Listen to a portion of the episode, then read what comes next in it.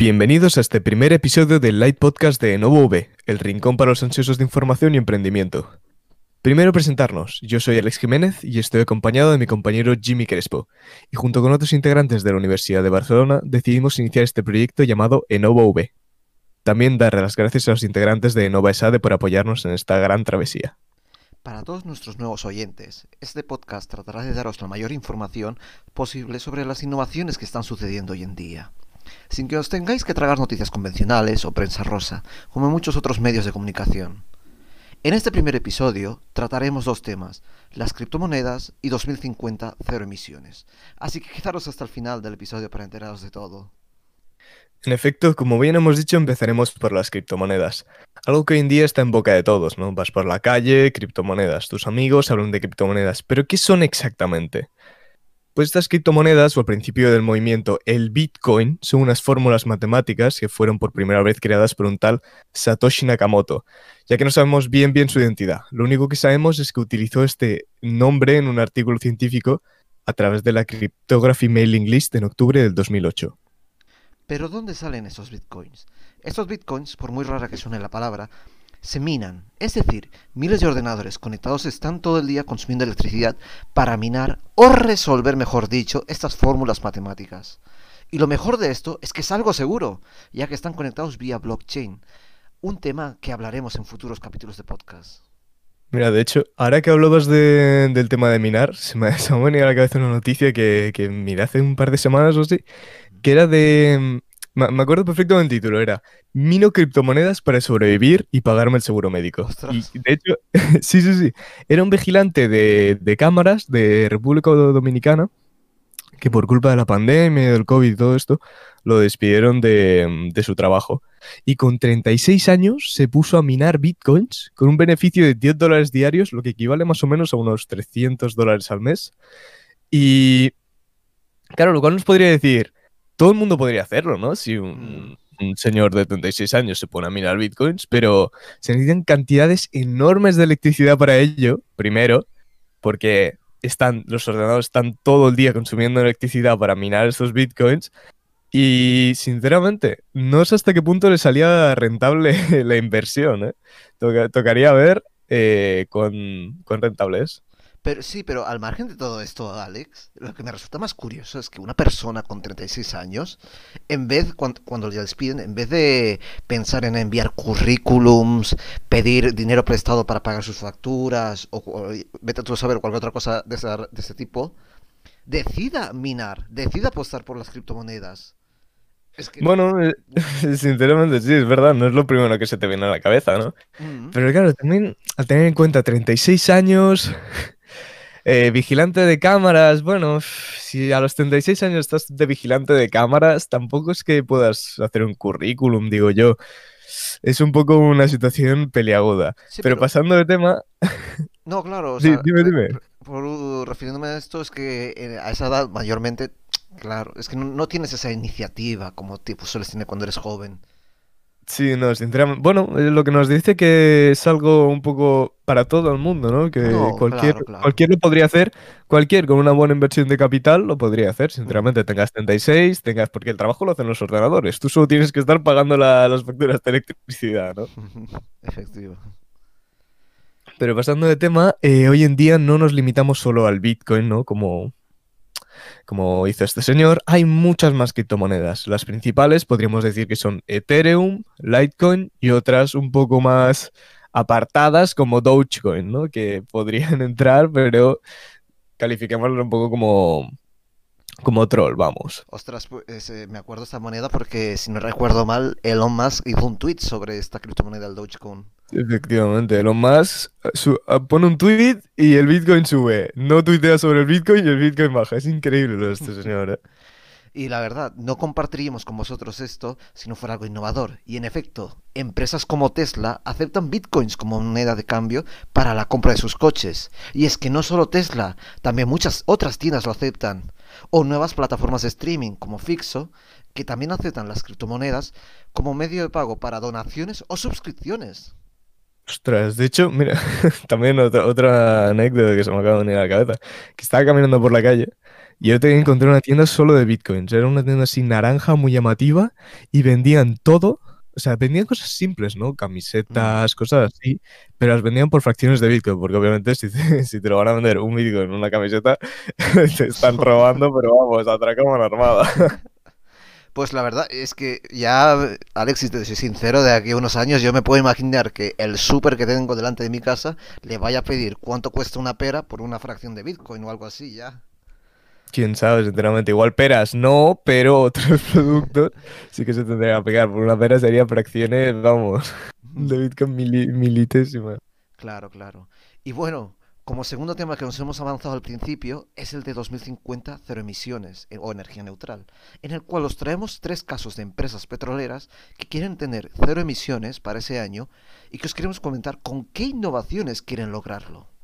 Pues bien, en el primer caso tenemos a Aramco, compañía saudí dedicada al petróleo, gas y productos petroquímicos, y que como anécdota es la quinta compañía más grande del mundo según el ranking Top 2000 de Forbes.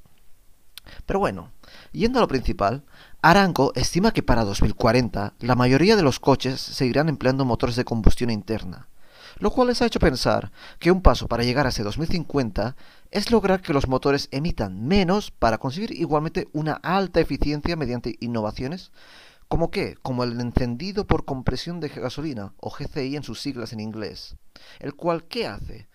Pues mejora la formulación de la mezcla antes de la combustión, y cuyo impacto es facilitar el control de emisiones al mismo tiempo que emplear la eficiencia de los motores diésel.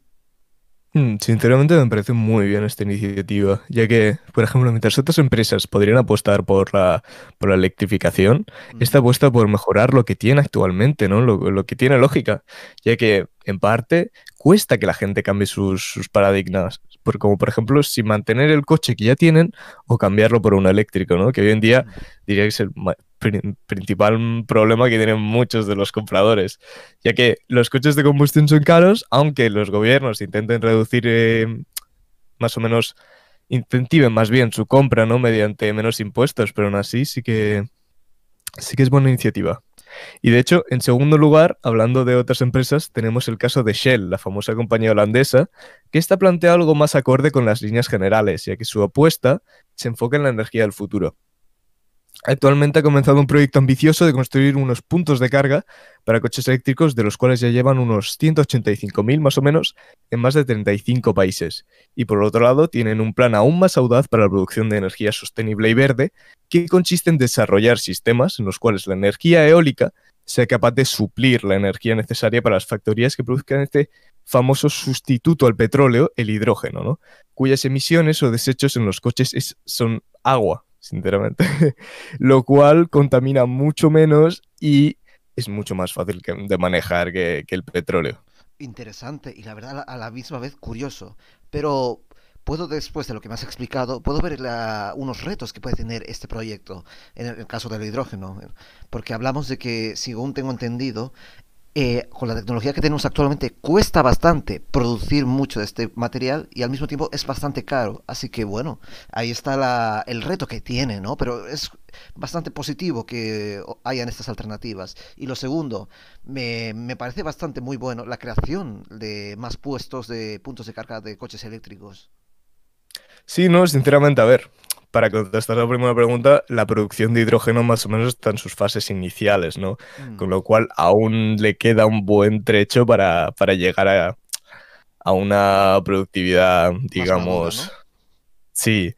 Em, y bueno, la segunda que decías, efectivamente, más y más empresas incentivan a estos futuros compradores de coches fabricando más y más puntos de carga, porque cuando vas por la calle no ves puntos de carga, ¿no? yo, mm. por lo, por lo, menos en Barcelona, aquí no he visto ninguno. No, claro, solo los ves en puntos especiales, en tipo... Justamente, y, y claro, quieras o no, eso desmotiva, es como mm. que dices, ostras, un punto de carga aquí, mira, podría... Cuando ves un punto de carga piensas en coches eléctricos y cuando piensas en coches eléctricos, pues piensas en comprarte uno, ¿no? Mm. Pero claro, también para el tema de anuncios, ¿no? Estos coches eléctricos siempre salen eh, con el comprador o la compradora enchufando su coche eléctrico en su garaje, en su casa, pero no todo el mundo tiene un garaje propio y una casa propia, ¿no? Y claro, quieras o no va dirigido como un público específico y que el hecho de que 10 personas lo compren no va, no va a cambiar nada. Si lo compran 100 personas, igual sí que cambia algo. Obviamente son números que no tienen nada que ver, pero la idea se entiende, ¿no? Y si, por ejemplo, lo pusieran en parkings o cosas así, eso sí que sería un gran cambio, porque los parkings son algo ya más asequible a todo el mundo, que la mayoría de gente tiene el coche en el parking o, o lo tiene fuera, pero que me refiero. Sería ya otro pasito más para llegar a esa... A que, a que la gente compre más coches eléctricos pese a su precio, que también es más elevado, pero ayuda al medio ambiente, Sí, no, pero dentro de lo que cabe. lo que has comentado de los parques a mí me parece una iniciativa tremenda, ya Mm, que en una ciudad como la que estamos en Barcelona, la mayoría de la gente vive en pisos y por lo tanto, como tú muy Claro. Justamente, no, no tienen casas propias Mm. para, con su garaje para Claro, conectar, no. Y claro, si pusieron una máquina de estas em, en un parking, en, en varios sitios me refiero, mm, pues sería, para los coches eléctricos sería mucho más fácil para ellos. eso sí que sería una buena idea.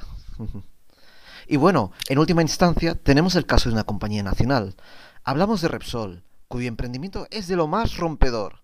Y es que para conseguir ese 2050, en Repsol han emprendido un proyecto por el que quieren desarrollar tecnologías denominadas CCUS, cuyo impacto podría ser muy notorio cuando se implementen, el cual es capturar CO2 de las corrientes de aire donde se generan mediante un líquido que han desarrollado, el cual lo atrae químicamente, para posteriormente purificarlo y comprimirlo para el transporte para su uso final. ¿Y cuál es ese uso final? Pues bien, en Resol pensaron en, dos eh, vertientes. La primera es almacenarlo de forma segura. Y la segunda es convertirlo en fuente de energía para procesos industriales de materias primas como el acero o el cemento o la producción de combustibles sintéticos, lo cual da un giro de tuerca al CO2, ya que provoca que este compuesto químico pase de ser enemigo del medio ambiente y desecho de los, procesos industriales a ser socio para la producción. Sí, obviamente no somos expertos, pero esto considero que tendría un gran impacto, para bien, obviamente, ya que siempre miramos al dióxido de carbono como algo nocivo, ¿no? Inutilizable, como bien has dicho. Pero ahora que Repsol ha decidido hacer algo con ello, podría cambiar bastantes cosas, ¿eh? En el, mundo, Sí, no, sinceramente. pero es que básicamente siempre, bueno, a lo largo de estos últimos 20 años siempre hemos escuchado CO2 destruye el planeta, obvio, eso es verdad. Sí, justamente. Pero aquí lo le damos por tele. fin, poco a poco, o sea, lo que me hace ver es que la humanidad va innovando, va emprendiendo cosas para utilizar todo aquello que le hace mal en su favor. Es curioso, la verdad. Efectivamente. Porque, No, no. Bueno, por, por fin, tras largos años nos hemos dado cuenta. Y aún nos queda un buen tramo por recorrer. Pero por lo menos es un primer pasito. mm, ahí vemos la luz al final del túnel. Sí. Pero bueno, hasta aquí Alex Jiménez y Jimmy Crespo. Nos despedimos y nos vemos en el siguiente light. Recordad siempre, Innov and Evolve. Adiós.